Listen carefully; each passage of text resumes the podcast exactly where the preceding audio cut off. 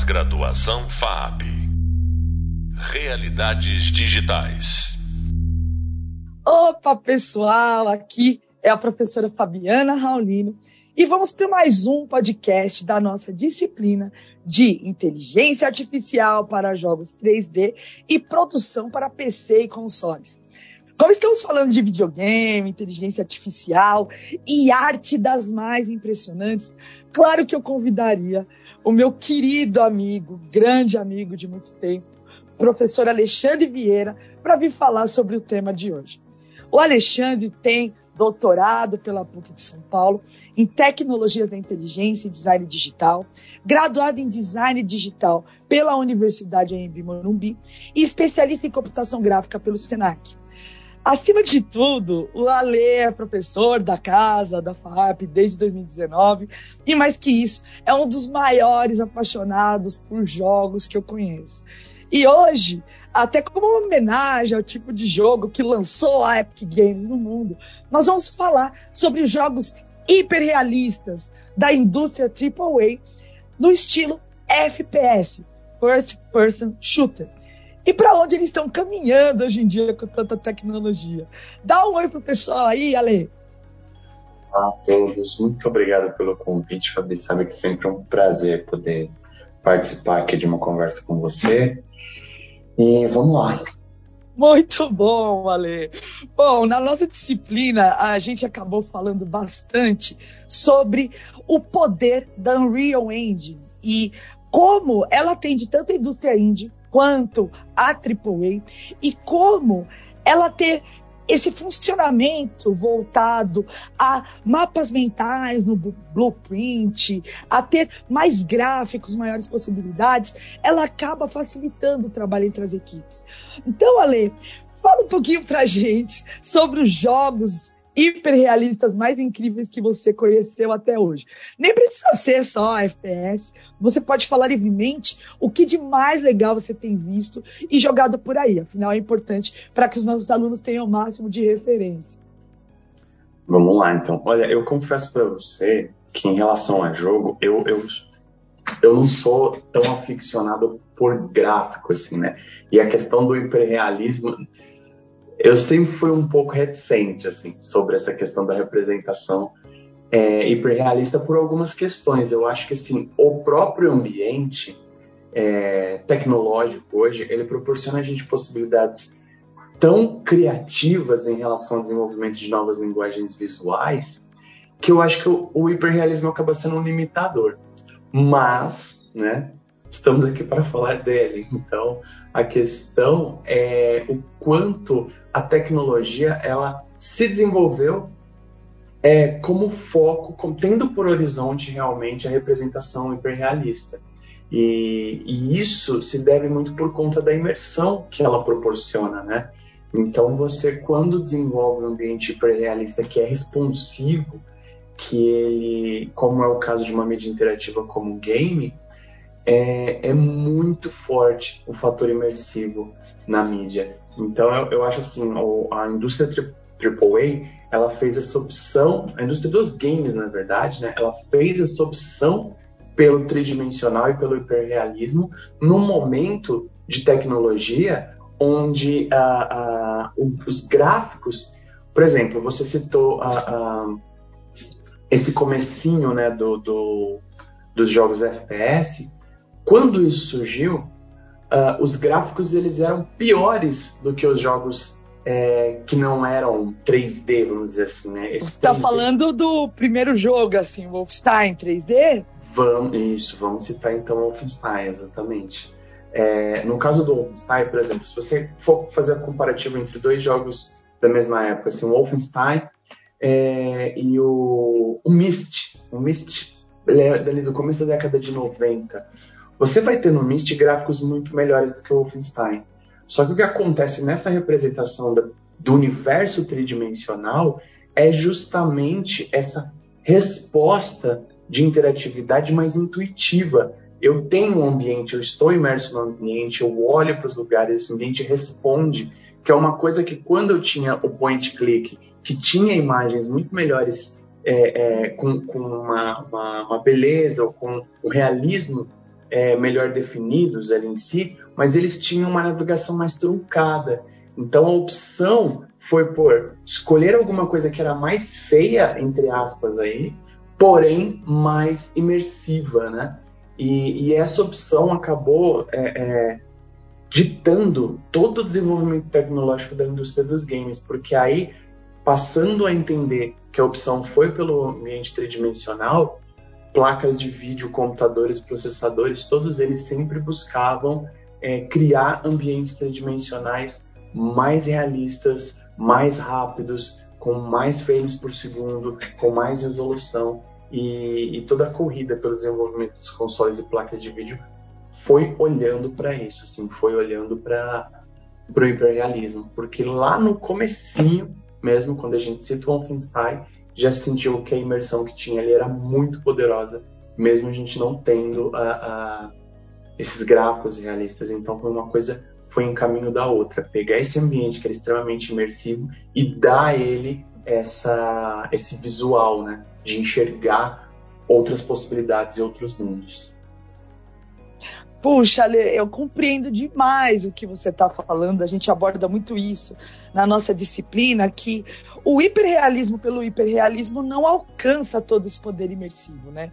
Ele até aumenta a expectativa de tá legal, tá realista, mas como vai ser a jogabilidade, qual vai ser a imersão?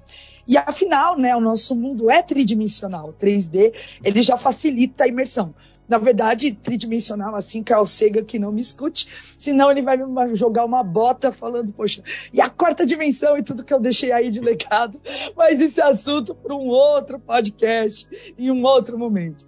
Mas, Ale, trazendo tudo isso que você falou, das tecnologias, da imersão, desse poder de trazer emoções para os jogadores, hoje a gente tem jogo FPS, é, o pessoal jogando online, o pessoal interagindo mais. A gente tem, lógico, jogos que a gente joga sozinho, mas as escolhas elas estão cada vez maiores.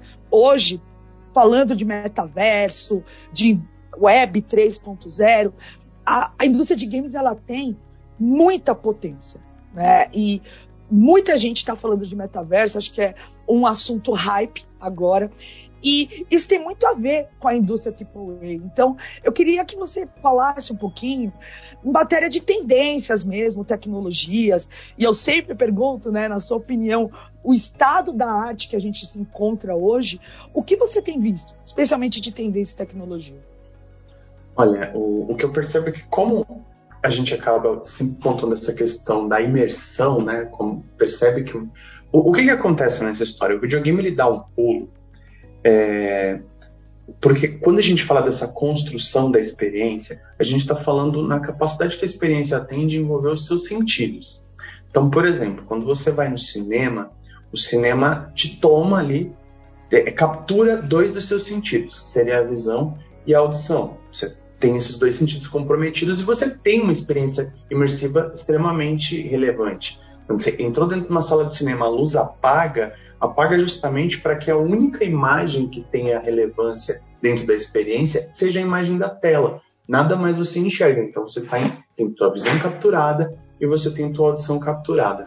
Quando a gente muda, dá um, um passinho aí, sobe um degrauzinho e começa a falar do videogame, a gente começa a falar de uma mídia que tenta capturar um pouco mais dos seus sentidos. E quanto mais os seus sentidos ela começa a capturar, mais essa imersão vai aumentando, mais a construção e a sensação, a percepção dessa construção de realidade, ela amplia. Eu percebo que hoje é, é, existe uma tentativa muito de é, é, que os jogos eles tenham propostas sensoriais táteis às vezes, né, por outros inputs. Então, por exemplo, é, o PlayStation 5, o novo console da, da Sony, ele traz o, o o DualSense, que é o seu joystick, propostas bem interessantes nesse sentido, porque ele faz o quê?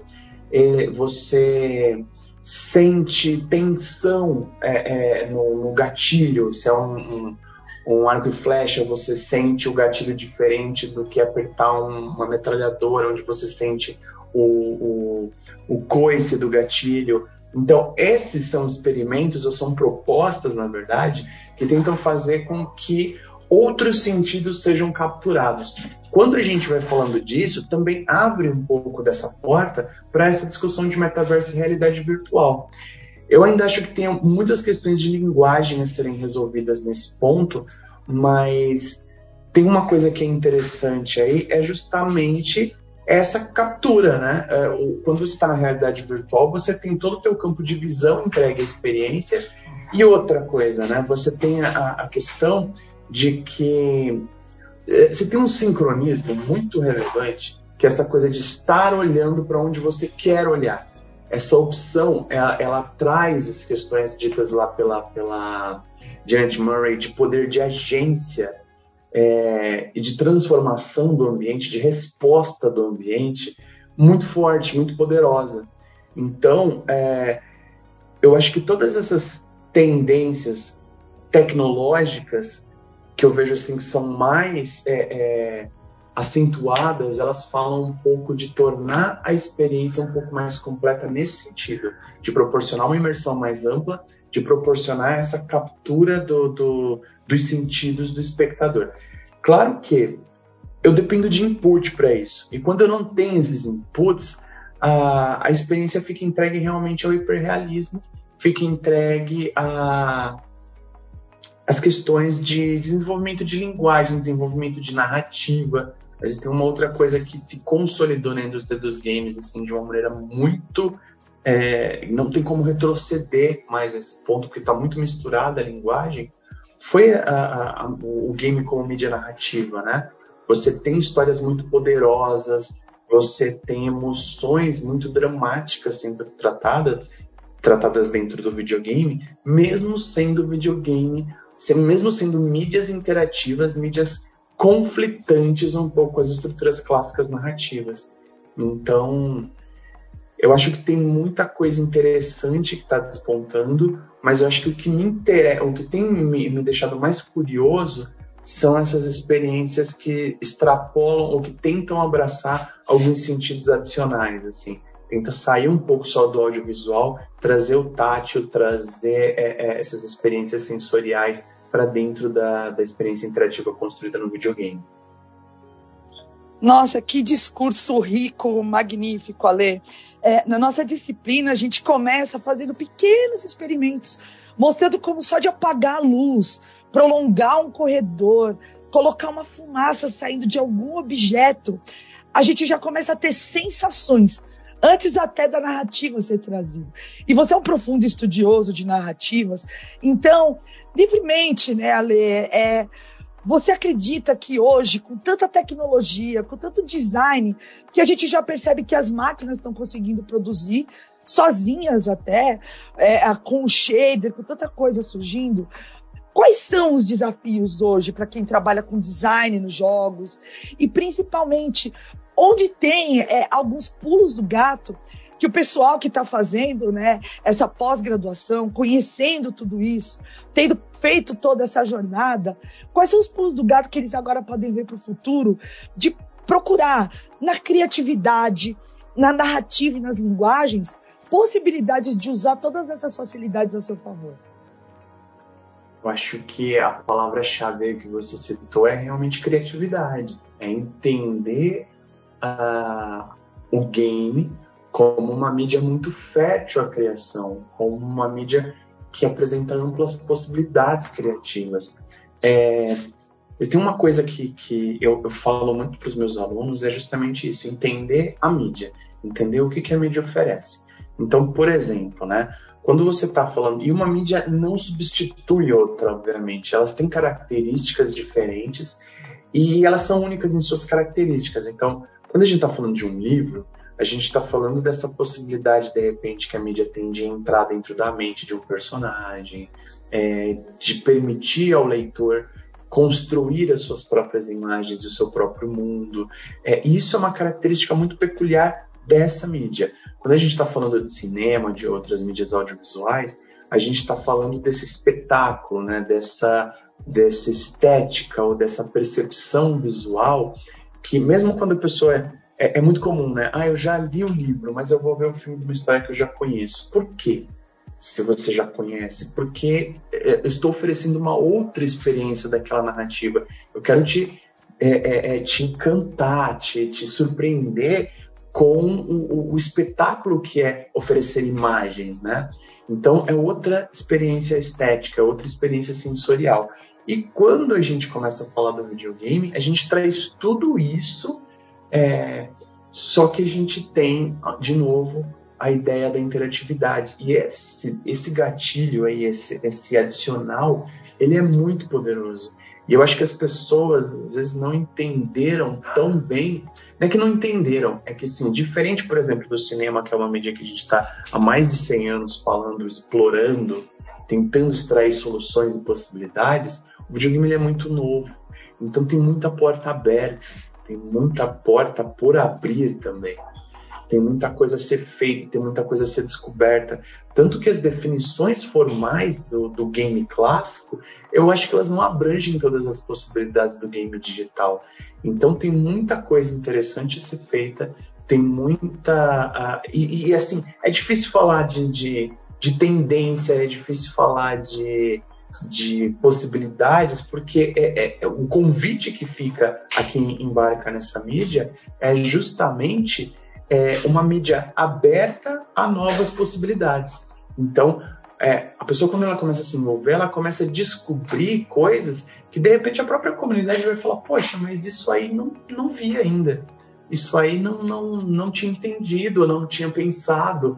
E isso é muito legal, sabe? É, é, é essas, esse leque está muito aberto, as possibilidades estão muito. É, estão, é, é uma mídia muito fértil muito fértil para a criatividade. Então, a partir do momento que a gente começar a entender as possibilidades de narrar por sistemas, porque é isso que um game acaba sendo, né? um sistema vivo ali, ele tem um interator, ele tem alguém dentro dele fazendo parte, girando essa engrenagem, uh, misturar essa maneira como a gente compreende o mundo, que é através de narrativas, com esse sistema vivo, tem um potencial muito grande, um potencial muito grande. E eu acho que tem coisas a serem entendidas aí e o videogame é um convite para isso, assim, para ser entendido e, e para ser explorado ao máximo, assim, porque é um campo muito fértil de criatividade. Nossa, como uma amante de educação que, que sou e que somos, é, é, me deixa muito feliz, Ale, já chegar né, ao finalzinho desse podcast com uma fala tão poderosa, tão democrática. Hoje, se a gente entra no YouTube, se a gente faz uma busca muito rápida, tá tudo lá. Né? O conteúdo alcançou a rede. Então, a documentação da Unreal, tá tudo lá, é, é, de várias formas, a escrita, o vídeo, o, a foto. Então, Hoje é a criatividade, é a vontade, né? Democratiza muito o conhecimento. Alexandre, agradeço muito você. Muito obrigado por ter estado aqui no nosso podcast. Eu que agradeço, muito obrigado. E é isso. Sempre precisar, conta comigo.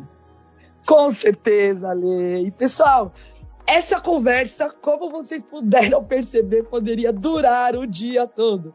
Mas já deu para ter uma ideia com o nosso querido professor Alexandre sobre os jogos AAA hiperrealistas, como eles aparecem no mercado, quais as oportunidades, para quem como você está se especializando nessa área.